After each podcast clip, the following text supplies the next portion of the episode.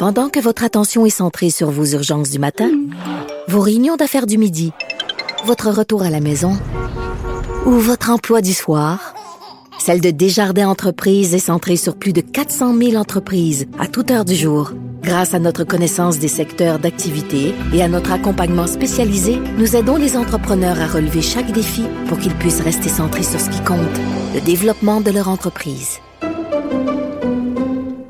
IGA est fier de présenter l'émission À vos affaires. Pour économiser sur votre panier d'épicerie, surveillez les offres et promotions de la circulaire disponible à IGA.net chaque semaine. IGA, vive la bouffe et les bonnes affaires.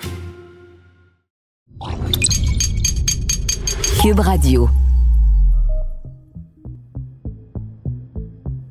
Après m'être attardé au travail des tueurs en série ayant sévi au Québec dans les années 80, ça m'apparaît clair que Roxane n'a pas été une de leurs victimes.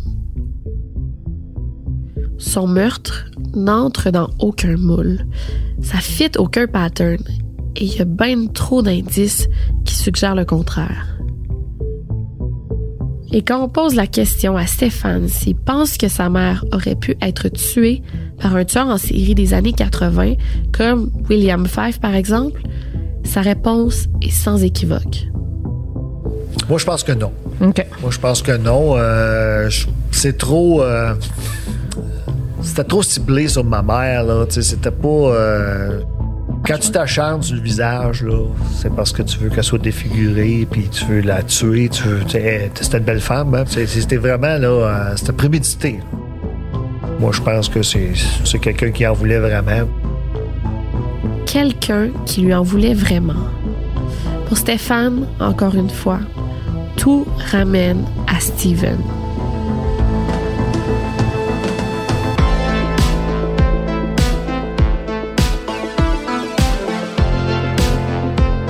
Puis il est en chaise roulante. Il est même plus capable de lever ses bras, puis il marchait, un gros trou dans le front. Il était bien magané.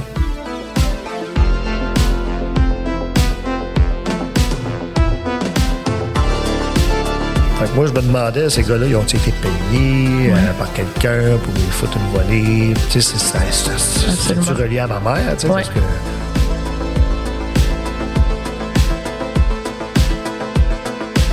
Épisode 4. Présomption.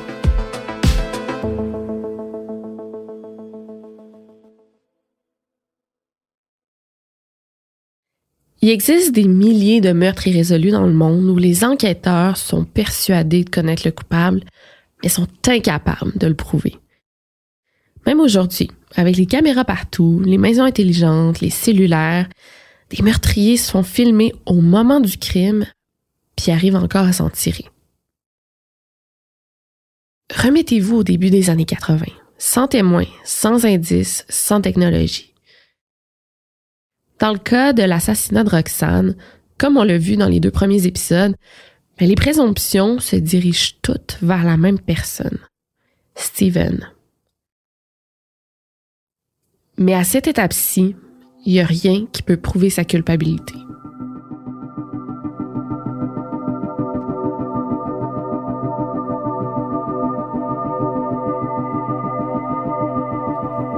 Chaque action génère une force, une réaction qui revient vers nous telle qu'elle a été mise en œuvre. Autrement dit, on récolte ce que l'on sème.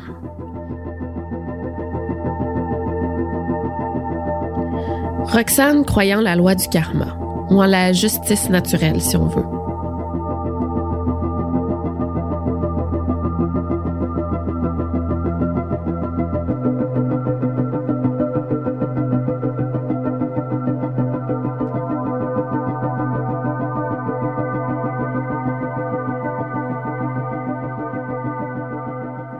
Le 7 septembre 1988, l'ancien conjoint de Roxane, Steven, est agressé dans un bar.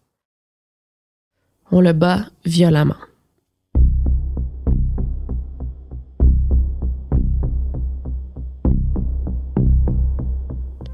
On se rappelle que Roxane l'avait quitté parce que son comportement avait tendance à changer quand il consommait. On se rappelle aussi que Roxane s'était même confiée à une de ses sœurs. Elle lui avait dit que son conjoint commençait à être violent psychologiquement.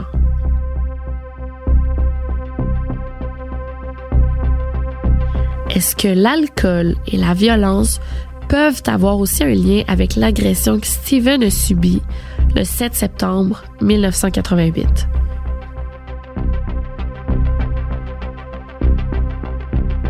Premièrement, il a été battu, lui, avec en 88. Ouais, le 7 septembre effectivement. 88, il s'est fait battre à coups de bâton dans une taverne sous prétexte que c'était un vol de portefeuille. Puis avec les recherches que j'ai faites, j'ai été lire le procès, ben c'est plus lui qui a foutu une claque sur la tête à quelqu'un. la Quand même ironique, là, un coup Ouais. de bâton. hein. Ouais, c'est ça, la même, mais c'est pas un coup de bâton. C'est c'est ce que lui m'avait dit. Mais quand j'ai lu le procès, c'était à coup de soulier. Autrement dit, à coup de pied. C'est à coup de pied qui a été battu. Il est en chaise roulante. Tu sais, il est même plus capable de lever ses bras, puis de marcher, un gros trou dans le front. Il était bien magané.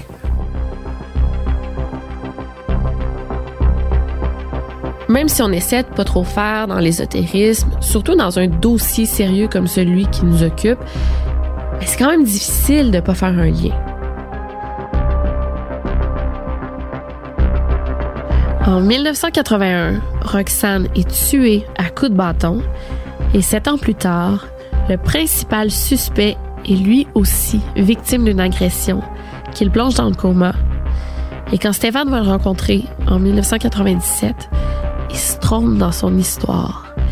Il dit à Stéphane qu'il s'est lui aussi fait battre à coups de bâton et non à coups de pied.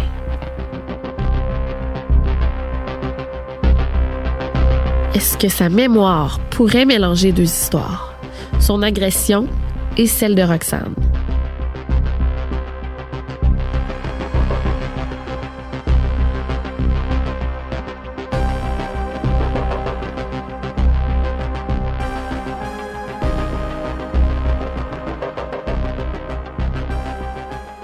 De ce qu'on sait de l'agression de Steven, il semble y avoir un coupable clair. Dans le dossier de l'affaire, on peut lire à Montréal, le ou vers le 7 septembre 1988, Harry D a illégalement tenté de causer la mort de Steven, commettant ainsi un acte criminel prévu à l'article 222 du Code criminel. On peut également y lire que Harry D a commis un vol qualifié et des voies de fait graves sur la personne de Steven. Donc, qu'est-ce qui s'est passé ce soir-là?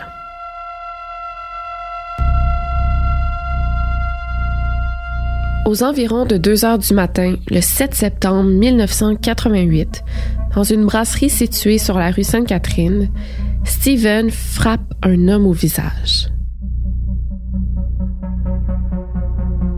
Les deux hommes s'expliquent et finissent par faire la paix. Steven quitte la table et chacun continue à boire de son côté.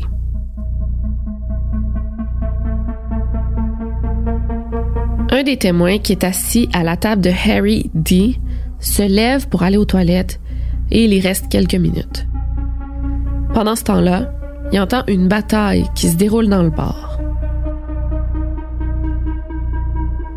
Quand il sort de sa cabine, il voit Harry D dans la salle des toilettes qui est en train de traîner Steven par terre. Harry D prétend avoir été volé par Steven. Il vient de le frapper à coups de pied, puis il demande aux témoins de l'aider à cacher Steven dans une cabine des toilettes. Steven, étendu sur le plancher, est inconscient.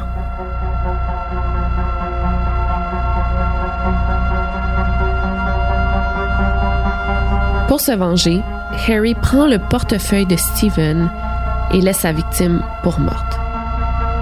Le même sort que connu Roxane des années plus tôt. Fait que moi, je me demandais, ces gars-là, ils ont-ils été payés euh, par quelqu'un pour les foutre une volée? Tu sais, c'est relié à ma mère, tu sais, Ouais. parce que... C'est vrai que la vengeance a été assez violente pour une claque en arrière de la tête. Après être resté deux ans dans le coma, Steven quitte l'hôpital en fauteuil roulant. Mais, contrairement à Roxane, il s'en sort. Et des années plus tard, Stéphane retourne le voir. Je suis arrivé là, c'était une grosse maison, un gros un, building, un centre de soins de longue durée. Mon Dieu, il doit travailler là, tu sais. Fait que je rentre là, puis là, en rentrant, je cherchais où aller, puis il y avait un gars chez Zoulan qui me dit Mr. Loose. Je dis Yes. Là, il me fait sourire. Je l'ai reconnu par ses dents. Que ses dents.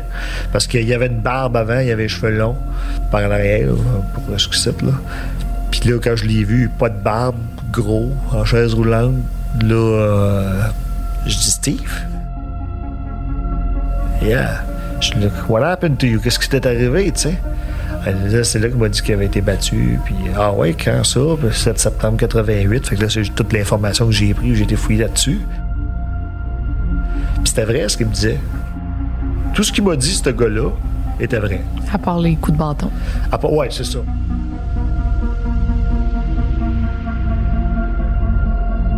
Évidemment, l'agression que subit Steven ne pèse pas dans la balance des enquêteurs, ni tout le mystère qui l'entoure.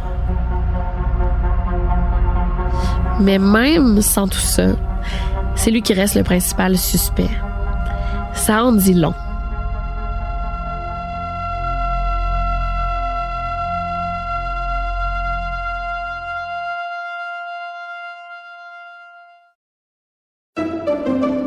Pendant que votre attention est centrée sur vos urgences du matin, vos réunions d'affaires du midi, votre retour à la maison ou votre emploi du soir, celle de Desjardins Entreprises est centrée sur plus de 400 000 entreprises à toute heure du jour.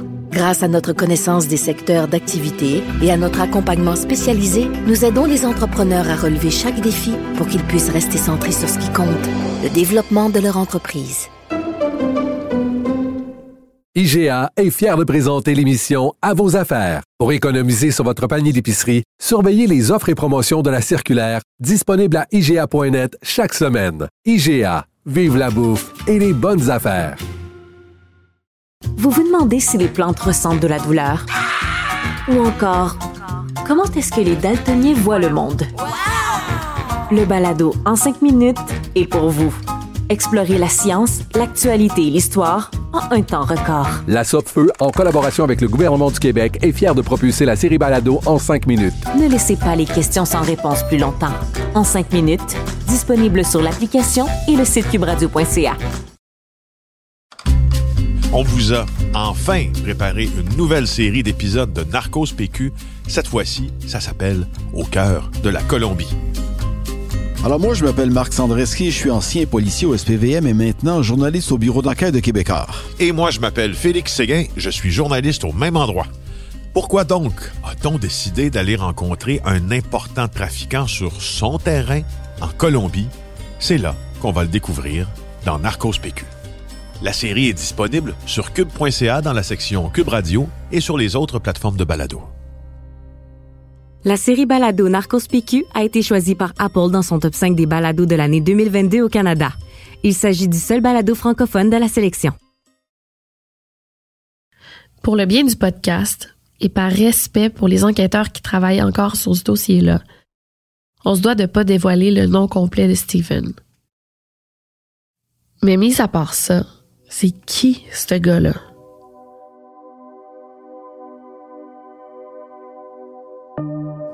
Quand Steven a rencontré ma mère, euh, il travaillait lui aussi chez McDonald's Tobacco. Puis la première fois qu'il est venu chez nous, il m'a donné un microscope. Moi, je trouvais pas mal ces bébites, là. Fait que ma mère avait dû y dire, j'imagine. Fait qu'il m'avait remis le microscope qui appartenait quand il était plus jeune. Steven entre dans la vie de Roxane aux alentours de 1977-78. Après avoir travaillé pour la même compagnie qu'elle, il obtient un poste de programmeur analyste chez Consolidated Bathurst à Montréal. Stéphane a environ 9-10 ans. Le nouvel amoureux de sa mère parle juste anglais, fait que la communication avec lui est difficile, parce que Stéphane n'est pas bilingue. Mais selon lui, Steven est un bon communicateur, puis faisait des efforts pour se faire comprendre. J'étais pensionnaire à l'Académie Michel Provo. Je voyais pas ma mère de la semaine. Fait que quand j'arrivais le vendredi à la maison, c'est sûr que j'étais déçu de le voir là. Ça arrivait souvent qu'il était là le vendredi. Il était pas très grand. C'était un barbu, il avait les cheveux longs. Un homme poilu. Euh, il portait toujours des chemises puis des jeans. De temps en temps, il fumait. C'était des longues cigarettes brunes, minces. Euh, C'était un gars qui était calme, toujours assez sérieux. Il discutait beaucoup avec ma mère, peu avec moi. Il avait pas l'air d'un gars qui m'aimait pas, mais il avait pas l'air d'un gars qui était toujours bien content que je sois là. là.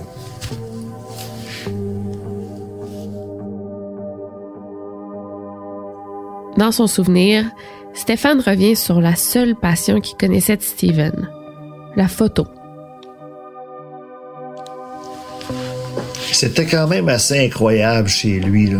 Quand j'y repense encore aujourd'hui, je trouve ça incroyable.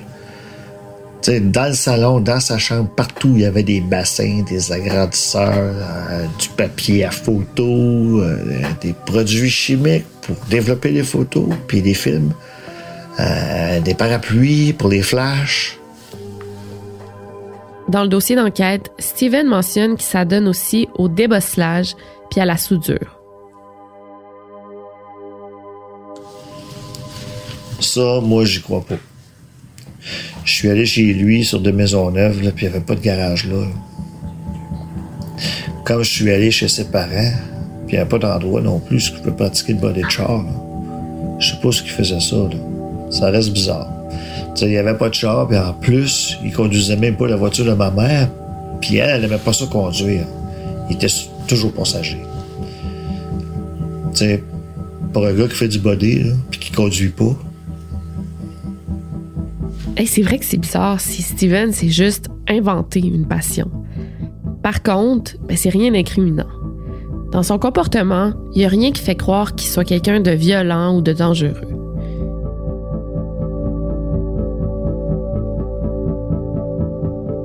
En deux à trois ans de relation, le jeune Stéphane est jamais témoin de quoi que ce soit qui aurait pu lui faire croire que le nouveau chum de sa mère cachait quelque chose. Il s'est choqué après moi une fois.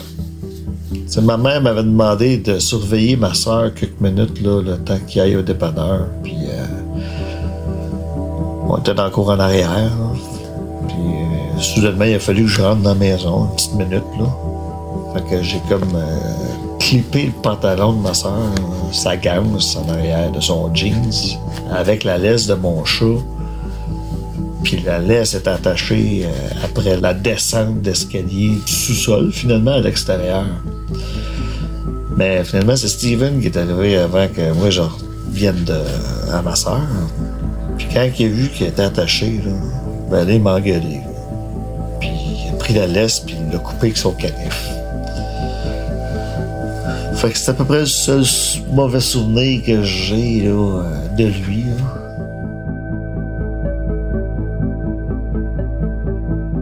Toujours selon Stéphane, sa mère et Steven s'entendaient bien. Ils étaient complices tous les deux. Stéphane les a jamais vus se chicaner ni même s'obstiner. J'ai jamais même vu ma mère bouder. Parce qu'elle était boudeuse, ma mère. là.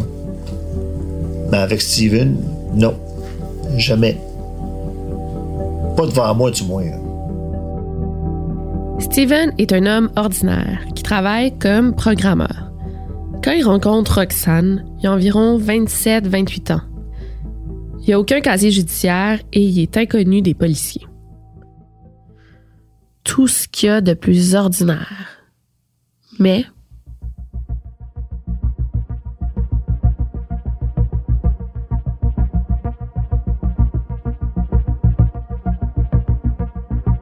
Ben, il a refusé le polygraphe. En Ah, partant. ouais, c'est bon, c'est quelque chose qui refuse. Quelqu'un qui refuse le polygraphe en partant, c'est louche. c'est louche. Quelqu'un qui veut pas parler à la police pour aider pour le meurtre de ton ex-blonde, c'est louche. Il a, il a refusé, lui. Ouais. En 2011, on lui a demandé on aurait des questions à te poser, puis tu venir au poste? Non. Mais Steven jure qu'il n'a pas tué Roxane.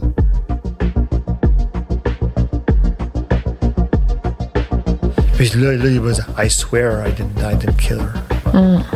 I would swear too. Tu sais? C'est sûr que tu vas me dire que tu l'as pas tué. Tu, tu- sais, fait que je l'ai pas cru.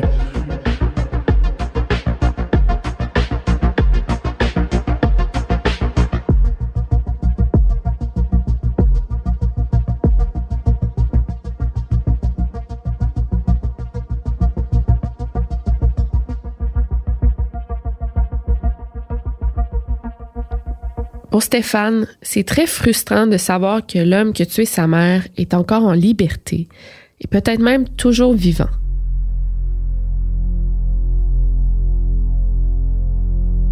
En 1997, Stéphane commence à devenir impatient. Ça fait 16 ans que sa mère a été assassinée, puis il n'y a toujours rien d'encourageant. En plus, les policiers commencent à être tannés de sa présence. Ben, quand je me suis rendu là en 97, on m'a traité comme un criminel. Assis-toi là, puis bouge pas.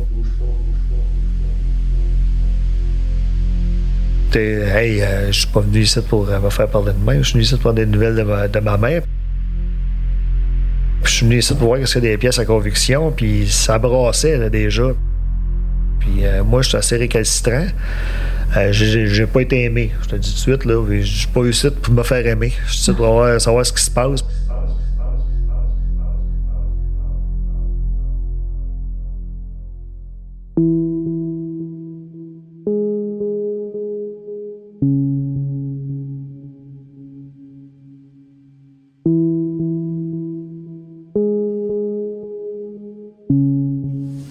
Dans des cas d'enquête, des fois, il y a des familles, il y a des gens qui veulent euh, savoir. Ils veulent savoir qu'est-ce qui s'est passé. Ils veulent savoir où on est rendu dans l'enquête. Des fois, ils vont vouloir même aider parce qu'ils ont des nouvelles choses à dire ou euh, des qui ont eu des flashs qui veulent nous ramener.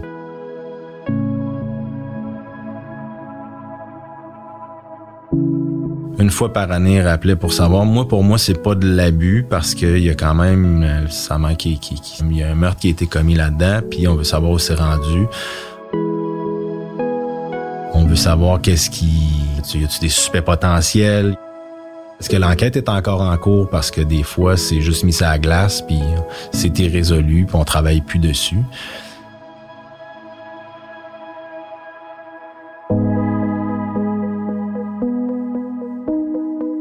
Après avoir travaillé plusieurs années comme policier et enquêteur, Sébastien a décidé de quitter le métier en 2018.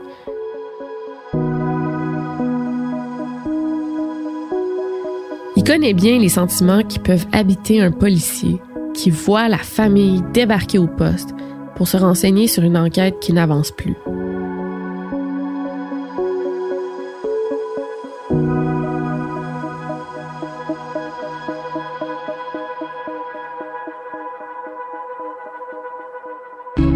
C'est sûr que ça va te ramener vers un sentiment de culpabilité parce que tu l'as pas fait la job.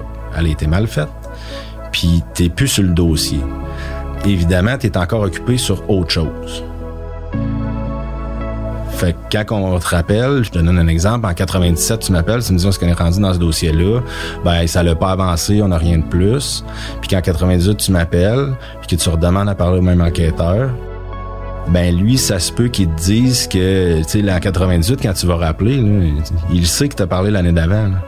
Là, il est tanné parce qu'en plus, tu rebrasses ça. S'il est dans un sentiment de culpabilité, puis dans une un peu une... Il aurait peut-être pu faire mieux à l'époque, on va se dire, puis que finalement, il a pu... On est encore à un point mort, ben...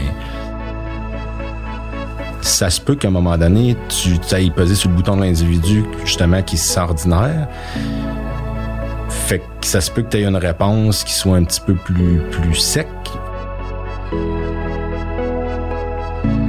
je me mets vraiment à la place de quelqu'un qui peut être irrité qu'on essaie de l'appeler pour pour savoir le dossier parce que je suis certain que dans cette histoire-là, il y a, il y a des choses qui n'ont pas été bien faites.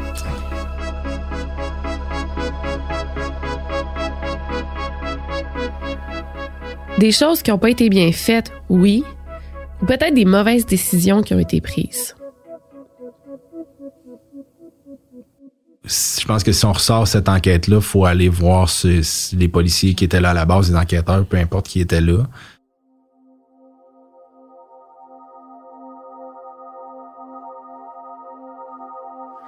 Effectivement, c'est sûr que si on pouvait s'asseoir avec Michel Viau, l'un des principaux enquêteurs de l'époque, on aurait des réponses à nos questions. Ou du moins, une partie de ces réponses.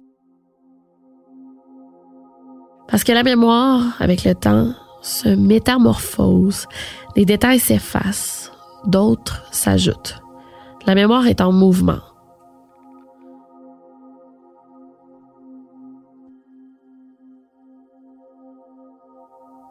Donc pour l'instant, ce qu'on peut faire, c'est garder en tête les faits, recoller les morceaux même s'il en manque, puis continuer nos recherches.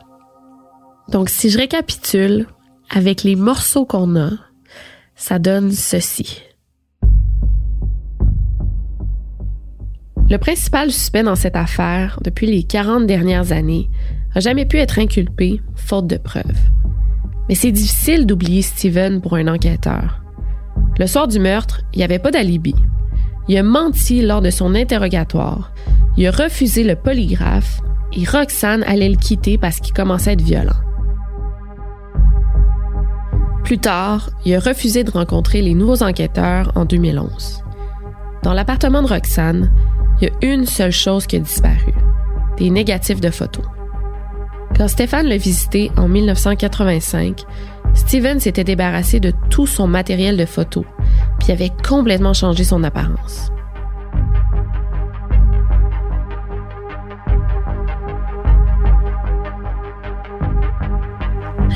C'est normal qu'avec le temps, on finit par peut-être accorder moins d'importance à toutes ces présomptions, à tous ces hasards, tous ces indices indirects qui nous ramènent à la même personne.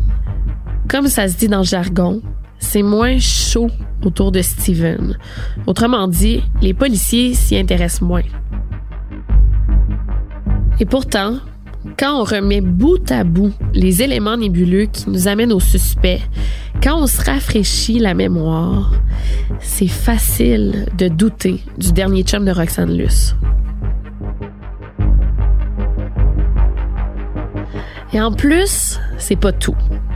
Lors de ma dernière rencontre avec Stéphane, ce qui m'a appris m'a complètement chaviré. La police me disait qu'il était aux États-Unis en cavale, J'ai dit non, il n'est pas aux États-Unis en cavale parce que j'y ai parlé la semaine passée. J'étais le rencontrer. Il était à la Chine, l'autre bord du pont, puis dans l'annuaire téléphonique il est à Montréal depuis le 7 septembre 1988. Ça s'appelle le SPVM. puis il est hospitalisé depuis le 7 septembre 1988. Il était dans le coma jusqu'en 91. Fait que c'est quoi cette histoire-là des États-Unis, là?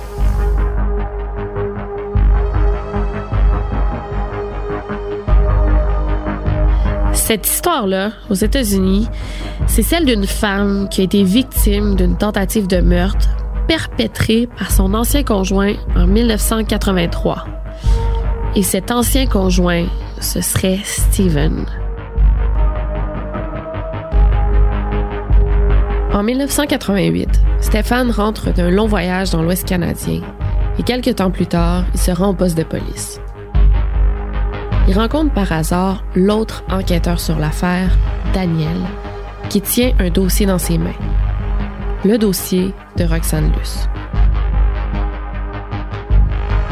Ce jour-là, Daniel annonce à Stéphane que Steven est recherché aux États-Unis tentative de meurtre sur son ex-blonde. Il a essayé de tuer une de ses blondes par le feu euh, dans le bout de Cape Cod. Ma mère allait à Cape Cod avec lui. Quand ma mère est morte, lui, il a dû continuer à aller à Cape Cod, puis il a rencontré une femme là, puis il devait revenir comme à travailler à Montréal, tout ça, parce qu'il restait à Montréal, il avait toujours son appartement. C'est un Québécois. C'est un, ouais, c'est un anglophone de, Montréal. Oui, effectivement. Fait que, d'après moi, c'est ça, c'est juste une copine qui avait là-bas, puis à un moment donné, ça a peut-être mal tourné, ah, puis là, il a essayé de. Parce qu'il y a des fêtes, il a essayé de mettre le feu.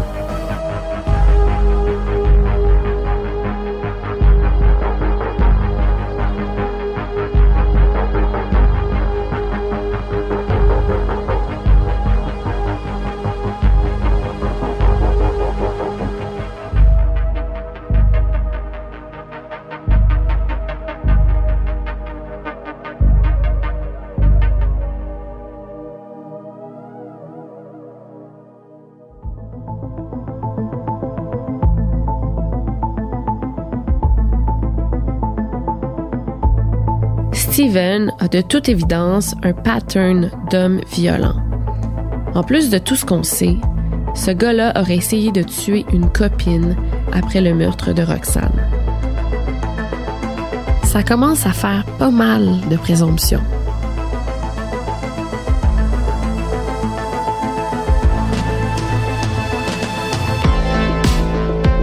À la recherche et au scénario, Véronique Marcotte. Dominique Plante à la musique, design sonore et montage. Pascal Hugo Caron Quentin à la réalisation. Le tout est une production du Studio SF et de la société de production Cube Radio. Et finalement, un énorme merci à Stéphane Luce pour son aide précieuse tout au long du podcast. Je suis votre animatrice Victoria Charlton et rendez-vous au prochain épisode pour la suite de cette histoire.